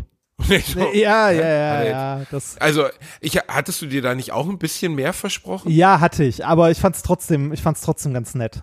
Also, äh, äh, die Idee. Wäre das nicht möglich gewesen, da ein bisschen mehr rauszuholen? Ja, äh, also da, da wäre bestimmt möglich gewesen, mehr rauszuholen, aber dann verlässt du halt sehr schnell den Pfad, äh, wo es noch wissenschaftlich bleibt, ne? Ja, okay. Machst halt dann irgendwie Aber, Annahmen und so weiter, das, ja. Jedenfalls, das macht mein Freund Christoph und ihm dabei zuzusehen ist echt spannend. ähm, und das Geile ist natürlich, der hat im Keller sich halt einfach sein Traumkino gebaut. Ne? Und Ja. du sitzt halt auf Kinosesseln, und zwar geilen Kinosesseln, die richtig teuer waren. Und um dich herum fährt einfach die Leinwand, also er kann CinemaScope zeigen, die Leinwand fährt auf die Größe des Films. Ne? Ähm, mit so einer Laserunterstützung. Er hat einen riesigen Projektor, der aber komplett flüsterleise ist. Und er hat Atmos. Und wir haben uns mit Atmos Gravity mit Sandra Bullock angeschaut, den ich übrigens jedem ans Herz legen möchte. Äh, das ist einer der beeindruckendsten Filme, die ich in meinem Leben je gesehen habe. Solltest du jetzt irgendwas Dummes sagen, breche ich den Podcast für immer ab. Wie heißt Bitte der? sag mir, dass Gravity. Ach, Gravity. Äh, Gravity habe ich, äh, ich überlege gerade, ob ich den gesehen habe. Ich glaube nicht. Oder doch, doch, doch, doch, doch. Nee, Moment, Moment. Das ist ja der, wo, wo, äh, wo Oh, so Weltraum halbwegs realistisch dargestellt wird und so weiter, ne? Oh, du Ähm, dummes Schwein. es war, glaube ich, nur so eine doofe Liebesgeschichte da noch mit drin, die, die, also, da denke ich immer so, boah, muss das sein? Reinhard, da ist keine Liebesgeschichte Nicht? mit drin. Sicher? Dämliches Arschloch. Du sprichst von Interstellar, stimmt's? Nee, Interstellar ist für den Arsch. Da muss ich gar nicht drüber, also, Interstellar ist einfach von vorne ein Reinhard, für den Arsch. Gravity von Alfonso Cuarón ist einer der beeindruckendsten Filme, die jemals gedreht wurden, mit Abstand. Und ich lasse dich das nicht beschmutzen mit deinem Halbwissen, verstehst du? Also es gibt, es gibt keine Liebesgeschichte in diesem Film, weil es gar keine Figuren gibt, die eine Liebesgeschichte haben könnten. Ähm, jeder von euch, der so ein Unterwurst-Kackhaufen wie Reinhard Remford ist, der Gravity noch nicht gesehen hat, setzt sich heute Abend mal schön hin, aber nicht auf seinem iPad im Zug oder so, sondern dafür braucht ihr entweder ein Kino oder ihr braucht einen ordentlichen Fernseher und eine ordentliche Anlage und wenn ihr nur, wenn ihr keine Anlage habt, dann schließt wenigstens Kopfhörer an und dann setzt ihr euch ins Wohnzimmer und guckt euch einfach mal 90 Minuten lang an, wie sich, wie sich Weltall wohl anfühlt. Der Film handelt von einer ähm, Astronautin der NASA, äh, durch Sandra Bullock dargestellt, George Clooney ist auch dabei und ein, ähm, ein indischer Schauspieler, dessen Name mir nicht einfällt, weil er auch nicht so lange dabei ist. Und äh, die geraten, da wird, die ähm, führen gerade Arbeiten am Space Shuttle durch, im offenen All. Es ist still, komplett still. Und äh, dann kriegen sie von der Mission Control mitgeteilt, dass äh, es durch also dass irgendwie es einen Satelliten zerlegt hat in der Erdumlaufbahn und die Teile dieses Satelliten jetzt gerade auf sie zurasen und äh, sie sich schnellstmöglich jetzt mal aus dem Weg machen sollten. Und diese Teile kommen angeflogen, komplett still und zerlegen einfach das Space Shuttle und zerlegen den Inder und zerlegen alles andere und Clooney und Bullock überleben zumindest. Ähm, nicht, also muss man ja, Vielleicht habe also, ich den doch nicht gesehen. wenn du den, Alter, es kann doch, wie kann denn jemand, der klug ist, diesen Film nicht gesehen haben? Weiß ich es nicht. ist wirklich ein Film, wo du mit offenem Mund da sitzt und sagst, erstens, wie zum Teufel haben sie es gemacht? Also wie haben die das hingekriegt, diesen Film überhaupt zu drehen? Wie unfassbar gut ist das gemacht? Zweitens, wie dicht ist die Atmosphäre? Weil du die ganze Zeit wirklich das Gefühl hast, du bist im Weltall, du bist weg. Und ähm, im Gegensatz zu Interstellar ist halt kein shitty shitty bang bang dabei. Also nicht irgendwie, wir ordnen jetzt irgendwie Flusen irgendwo auf dem Boden an und haben die Weltformel. Und Ja, so. ja, das nee, nee, das, äh, das habe ich mitbekommen. Ich glaube, ich habe ihn doch nicht gesehen. Ich habe halt wenig Zeit zum Filme gucken. Ich habe ich hab gestern die Goonies, also ich frage mal so, wie sauer bist du gerade? Sag jetzt nicht, du, du sag, boah, du, du willst jetzt, du willst jetzt nichts gegen die Goonies sagen. Wenn du irgendwas gegen die Goonies sagst, ich fahr persönlich zu dem scheiß Wasserturm und ich spreng dich da raus, Remford. Ohne Scheiß. Ich spreng die Basis weg und dann gucke ich dabei zu, wie dein kleiner fetter Arsch einfach so, weißt du, wie du so traurig aus dem Turm Ich- rausguckst, ich- ich- während das Ding einfach so seitlich aus Hotel am Wasserturm Ich, fällt. ich sag mal so, ich, ich erlaube mir kein Urteil über die Goonies, weil ich habe ihn nach 25 Minuten ausgemacht. Oh mein Gott! Oh mein Gott! Oh der, mein mal Gott. ohne Scheiß, der funktioniert heute nicht mehr. Hast du dir den nochmal angeguckt? Wann, wann hast du den das letzte Mal Monaten. gesehen? Vor drei Monaten Der funktioniert Zwei. heute, der funktioniert heute So, nicht mehr. ich bin finde raus, ich bin Das- gemutet, ich bin raus. Ich bin raus, ich bin raus. Ja, so. Otto, hier, guck, hier ist Also hier ist ja ganz Mikro. unterhaltsam, aber ist halt so. so Otto, unterhalt du dich mit dem fetten Schwein. Hier, Otto. Willst du ihm irgendwas sagen? Otto? Otto, willst du ihm irgendwas sagen?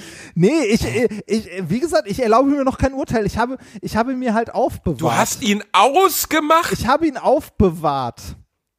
Warum hast du ihn ausgemacht, du dummer Wichser? Hat also das. Ich habe als Kind sehr sehr gerne einen Film gesehen von Walt Disney, äh, Blackbeard der Pirat oder so hieß der. Den habe ich letztens auf ähm, auf äh, Disney Plus gesehen. Da habe gedacht, ah, oh, das ist ja toll, Kindheitserinnerung, guckst du dir noch mal an. Und da habe ich so nach einer halben Stunde gemerkt, so, nee, das funktioniert heute nicht mehr. Und das gleiche Gefühl hatte ich gestern ein bisschen, einen Hauch von bei die Goonies. Weil du, weil du einfach weil, der Letzte nee, bist. Nee, ich glaube, ich glaube, Wirklich, weil ich. Du bist weil, einfach hab, der allerletzte. Ich habe den als Kind nicht gesehen und verbinde deshalb wenig damit. Reini, ey, der Specki-Tanz am Zaun. Ja. Der Specki-Tanz. Ja, nur weil du dich da drin Willy, wiederfindest. Der, der Piratenschatz. nee, das, das ist eh das Beste, ne? Der Pirat heißt der einäugige Willy. ne? Oh Gott, das ist mir noch nie aufgefallen. aufgefallen. Oh Gott, nein, das der ist mir noch nie einäugige Willy, ne? Und die, äh, die erzählen die ganze Zeit, also wenn du das hörst, das ist sehr, sehr witzig, wenn die die ganze Zeit vom einäugigen Willy reden. Der Schatz des einäugigen Willys. Oh Gott, ja, komm, Reini, gehen wir mit dem einäugigen Willy spielen. oh Gott, das Wie viele Kinder sind das nochmal? Fünf? Fünf gegen Willy? Fünf gegen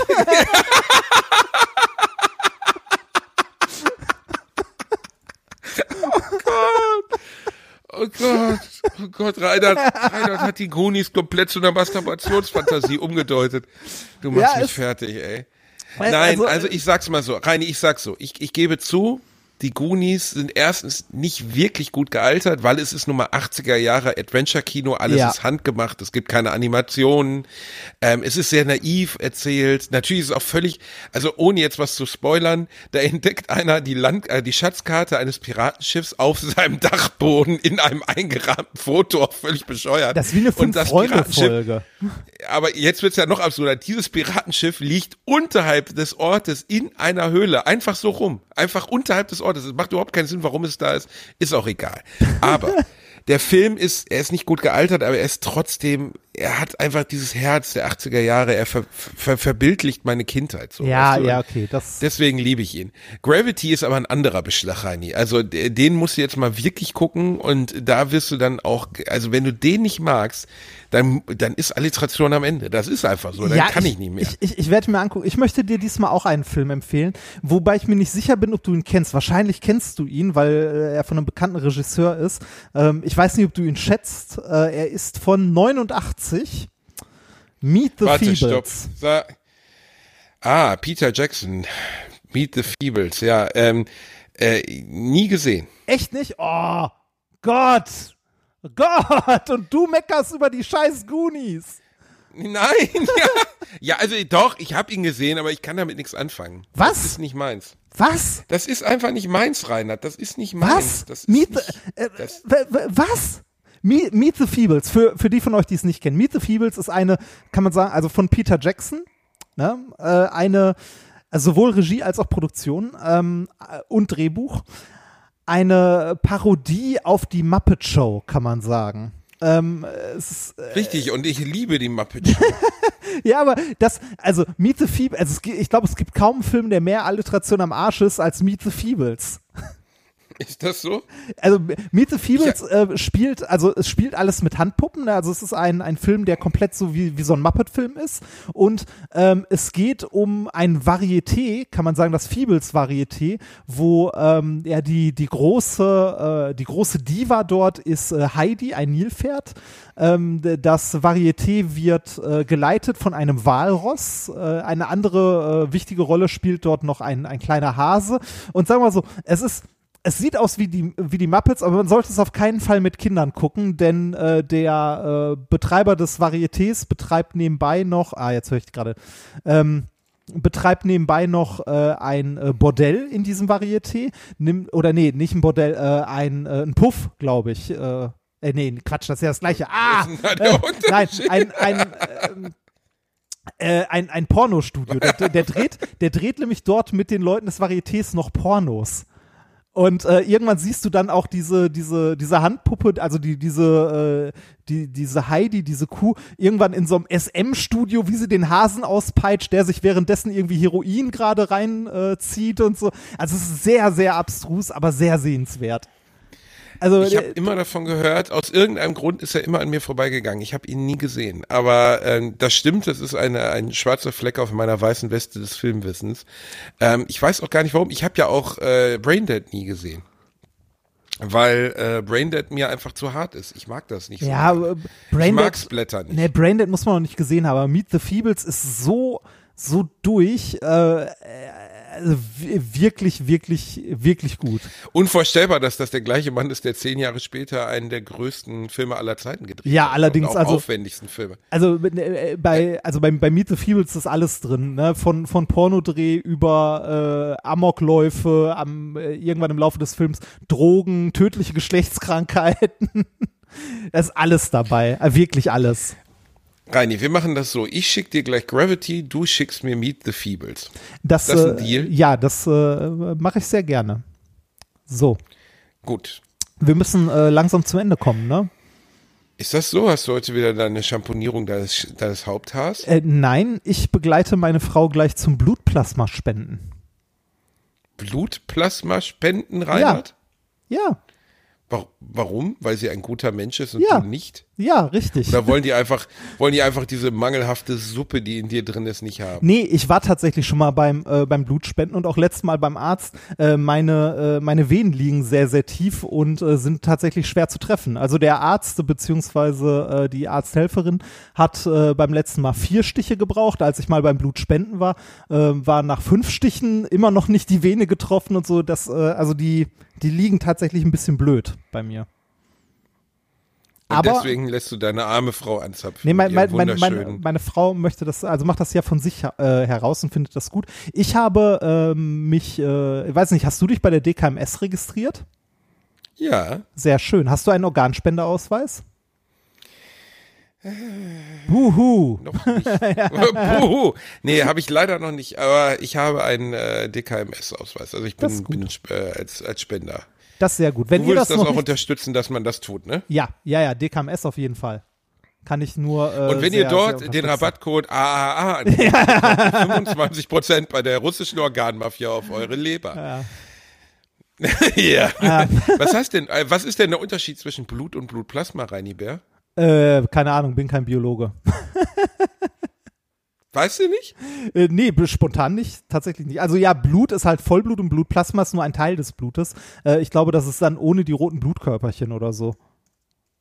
Also Aber Blutplasma. das ist doch wertvoller angeblich. Das ist so das Gelee Royal, was in dir drin ist. Äh, na, b- äh, das ist, glaube ich, nicht wertvoll, es ist einfacher zu spenden, weil du äh, danach ähm, halt nicht so platt bist wie, also du kriegst ja den Rest des Blutes wieder zurück. Ach so, die, die zapfen dir das ab, äh, filtern das raus und pumpen den Rest wieder rein. ja, genau. Also so, so weit, so was? Das weit. ist eigentlich eine, eine der lustigsten Handhaben der, der Mittelaltermedizin war ja Aderlass. Ne? Allein Zumindest- auf die Idee, da war äh, ja der ich- Gedanke, dass, dass Lass mich kurz sagen, die- ich glaube zumindest, dass das Ja. so ist. Ich bin mir gerade nicht sicher. Ich will ja nichts Falsches erzählen. So, bitte weiter. Äh, das war ja eine der lustigsten Praktiken der Medizin, dass man ungefähr 700 Jahre lang gedacht hat, das Blut ist in irgendeiner Weise wie eine, ist ja eine Körp ein körperlicher Saft, Die Säftelehre. verunreinigt ist. Im Fall einer, genau, eine, die Säftelehre, Galle und so, und dass ein, dass das Blut verunreinigt wäre und man einem Schwerkranken gut helfen würde, wenn man ihm einfach mal einen Liter davon wegnimmt. Das ist eine gute Idee. Ich finde, ich finde bei solchen Praktiken finde ich das Spannende. Das ist ja aus heutiger Sicht völliger Wahnsinn. Also wenn es irgendwas gibt, was jemandem wirklich schadet, ist Blutarmut, beziehungsweise äh, zu wenig Blut im Körper ist nie gut. Kann das, einfach nicht gut sein. aber das ist in vielen Bereichen so, ne? Also das ist so ein Teil der Medizin. In der Medizin gab es jede Menge Irrlehren, die sich halt als falsch herausgestellt haben. Ne, man wusste es aber zu der Zeit nicht besser. Ähm, äh, da da gab es ja noch etliche andere. Ne? Ich meine, man, man hat als, ähm, als hier äh, Radioaktivität entdeckt wurde von äh, Marie und Pierre Curie unter anderem, äh, hat man auch gedacht, das wäre quasi so der heilige Gral und gut für alles. Ne? Also äh, da hat man, da gab es auch Zahnpasta mit Radium, dass die Zähne danach noch nachts geleuchtet haben. Ne? Also, äh, ernsthaft. Wirklich? Ernst, ja, ernsthaft. ernsthaft. Das war in tausenden Cremes, war Radium drin, war halt der neue heiße Scheiß. Ne? Äh, und, ist, doch, ist doch total geil, weißt du, drei Monate lang äh, leuchten deine Zähne und dann fallen sie aus. Aber davor sahen sie top aus. Ja, es äh, gibt auch eine, eine sehr tragische Geschichte der, äh, ich glaube, die äh, Radium Girls oder so, ähm, die, äh, das sind die Damen, die damals selbstleuchtende Ziffernblätter ähm, bepinselt haben mit halt äh, Radiumfarbe und äh, die haben natürlich äh, ne, ohne Schutzausrüstung, ohne irgendwas das Zeug auch an den Lippen immer gehabt, weil man halt so einen Pinsel auch mal angefeuchtet hat und ähnliches. Ne? Also äh, ganz, ganz äh, schlimme Zeit, weil man halt nichts wusste zu der Zeit. Ne? Und genau solche. Radium Girls, das gab, ich, ich sehe es gerade. Ach du Scheiße. Ja, also äh, ganz, ganz äh, schlimme Geschichten, aber man, man wusste es halt nicht. Ne? Und genauso gab es äh, jede Menge Irrtümer in der Medizin, aber auch in, jeden, in jeder anderen äh, halt äh, analytischeren Wissenschaft. Äh, Also Medizin ist zwar auch eine Wissenschaft, aber ähm, eine, die sich mit einem sehr komplexen System, dem Körper beschäftigt. Ne? Ähm, das ist jetzt, äh, also medizinische Erkenntnisse werden anders gewonnen als zum Beispiel Erkenntnisse in der Physik oder in, äh, weiß ich nicht. Ja, aber weißt du, bei Radium, da sprechen wir ja von einem Zeitraum von ungefähr 80 Jahren oder 50 Jahren, bis man gemerkt hat, das ist wirklich nicht gut. Also das sollte man lieber lassen, dass man da äh, radioaktives Material in der Hosentasche durch die Gegend trägt, wie Marie Curie das gemacht hat, die ja trotzdem fast 70 geworden ist. Ja, äh, die, Ähm, die Laborbücher von ihr, ne, die sind immer noch so radioaktiv, dass die nicht ausgestellt werden. Das ist gruselig, wenn man Ja. mal wie ist die Frau überhaupt über 50 geworden? Wie hat das funktioniert? Gute Irre Frage. ne? Aber äh, das nur kurz dazu. Ähm, also das ist halt verrückt. Aber beim Aderlass, da geht's ja um mehrere Jahrhunderte, die man das gemacht hat, ohne äh, zu merken, dass es offensichtlich massiv schädlich ist. Na, also du würdest ja heute nie auf die Idee kommen, jemandem, der Krebs hat, zu sagen, weißt du was, wir lassen mal einen Liter ab, dann gucken wir mal, wie es dir geht. Dann würde man ja innerhalb sehr kurzer Zeit merken, offensichtlich geht's dem Patienten nicht so gut, er ist leider tot. Ja. Aber man hat das über Jahrhunderte gemacht. Ja, weil, weil man, weil man keinen Begriff von Wissenschaft hatte, wie wir ihn heute kennen. Also so etwas äh, analytische Wissenschaft, also dass zur Wissenschaft äh, sowas gehört wie Theorie, Experiment und Theorie nochmal überdenken. Ne? Das hat erst mit Newton angefangen. Newton war der Erste, der quasi gesagt hat, man muss auch ein Experiment zu, äh, zu einer Theorie machen, dass man nicht einfach jedes Problem mit Denken lösen kann. Das, äh, ne, also so, so lang gibt es richtige Wissenschaft noch gar nicht. Und wenn man sich das heute anguckt, was für Idioten auf der Straße sind, die haben das bis heute nicht verstanden. Ne? Also wenn, wenn, wenn ich so Leute höre, die irgendwie sagen so, ja, die Wissenschaft weiß ja auch nicht, was sie will, ne? die ändern ja alle drei Monate ihre Meinung. Ja, weil es alle drei Monate nach Forschung eventuell neue Erkenntnisse gibt. Aber ich will, dass man es jetzt weiß. Ja, ja. Naja, ich meine, guck dir im Moment die Lage an. So, die Zahlen gehen wieder hoch. Äh, Mittlerweile sind alle, ich glaube, zumindest östlich angrenzenden Länder außer Polen sind wieder Risikogebiete. Tirol, wo ich vorgestern noch durchgefahren bin, ist jetzt auch Risikogebiet. Ähm, und trotzdem verstehen die Idioten beispielsweise von der AfD und so nicht, äh, wie, ähm, also dass es eine dynamische Situation ist und dass auch die Erkenntnisse zum Beispiel jetzt über Corona immer neue sind. Ne? Ja. Und glaubst du, dass, dass wir vor einer zweiten Welle stehen? Ich befürchte es leider sehr. Ey, wir sind, wir sind gerade mitten dabei. Also äh, ich glaube, wir sind gerade auf der steigenden Flanke, wenn man sich das Ganze anguckt. Und ne, also die, die Zahlen, bei was sind wir jetzt gerade? 2000 Neuinfektionen pro Tag? Also, Mhm. yippie yay. Ja, und in, ne? in äh, Frankreich 15.000 an Ja. einem Tag. Also, Das ist nicht so gut. Aber wenn ihr was Heiteres darüber lesen wollt, am se- 7. am 7. Oktober erscheint mein neues Buch, Die große Pause, und je behandelt unter anderem auch die Corona-Krise und Das andere private ist in Details. zwei Wochen, Und ne? weißt du, was in das sind zwei Wochen, Reini, und weißt du, was dann auch in diesem Buch vorkommt? was denn? Ich? Du. Ja, ich weiß, ich habe es ja gelesen. Ja, du hast es gelesen und hast mir dazu auch eine tolle Kritik gegeben, den du schriebst, ist ganz gut. Ich habe mich wahnsinnig gefreut, ich habe wirklich geweint rein. Das war so. Es war wirklich ganz, einem so engen Freund wie dir dieses Buch zu geben und eine Ja. so umfassende und verbal ausgefeilte Kritik zu bekommen, hat mir ganz, ganz viel bedeutet, du Wichser. Nee, ich, ich, fand, Aber ich, ich, ich fand das toll und äh, mich haben Teile davon auch sehr berührt. Das ist schön, Reini. Das Ja. freut mich sehr. Und du kommst ja auch drin vor, sogar Ja. mehrere Kapitel lang. Ich sag ja, Taucht haben Rainer mehrere Teile auf. sehr berührt. und ich habe ja auch deine Person beschrieben da drin. Und meine Frau hat es am Wochenende nochmal am Gardasee gelesen und hat in dem Moment fürchterlich lachen müssen. und sagte, egal wie auch immer das Buch ist, aber Reinhard hast du wirklich perfekt getroffen. Ich, ja. Ein Arm an seinem Körper hängt immer herunter wie ein totes Pendel. Das, äh, ich weiß nicht mehr genau, was ich geschrieben habe, also deine Gangart, wie du dich bewegst, so dass ein Arm schwingt und der andere an dir hängt, als wäre er aus Versehen an den Körper genäht worden. Das ist ja wirklich so. Ich habe dich, glaube ich, ganz gut getroffen, Rainer. Ja, ich, aber ich äh, habe auch beschrieben, was für ein wunderbarer Mensch du bist. Ja, das hat Also mich, gelogen, ne? Ja, das, aber nein, das hat mich auch sehr berührt. Nee, ich fand's, ich fand's wirklich gut und ich glaube auch, dass das äh, ein äh, Buch ist, das gerade sehr gut in die Zeit passt, weil es äh, irgendwie sich mit der aktuellen Situation beschäftigt, aber nicht auf eine Art so, oh, wir werden alle sterben, alles ist scheiße, sondern ähm, äh, ich fand's lustig. Also ist halt aufheiternd zu lesen. Sehr schön. Das freut mich. Dankeschön, Reini. So eine Bitte nette schön. Kritik von dir. Das zum Ende der heutigen Folge Alliteration am Arsch. Das war Alliteration am Arsch 103. Die äh, Radium Girls habe ich gerade so nebenbei mit einem Blick gegoogelt und gedacht, ach du dicke Scheiße. Das sind Frauen, die haben Uhren, Uhrenziffernblätter angemalt ähm, mit Radiumfarbe und haben dann Kehlköpfe gekriegt, so Ja. groß wie Apfelmusen. Äh, gibt's gar nicht, Pampelmusen.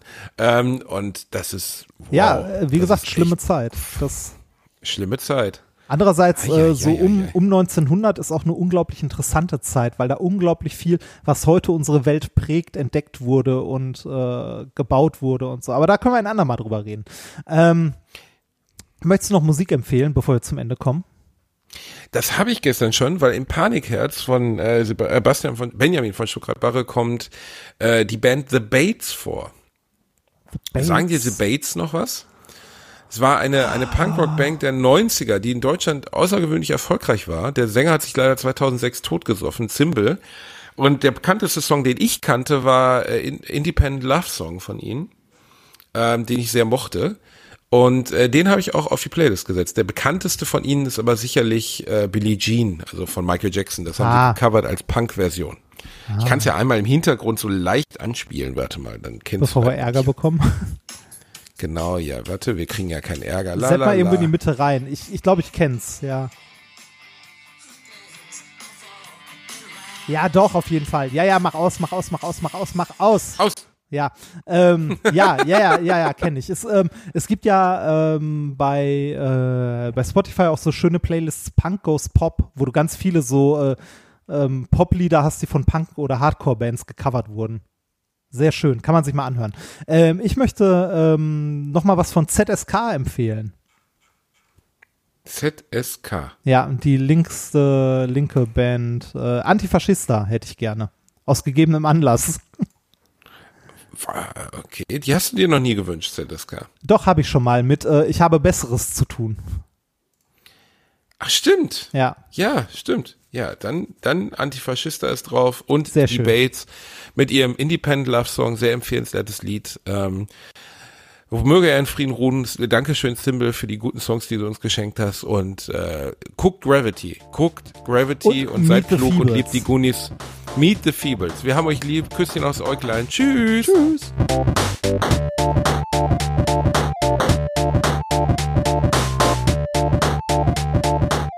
Ich habe gelacht, aber unter meinem Niveau.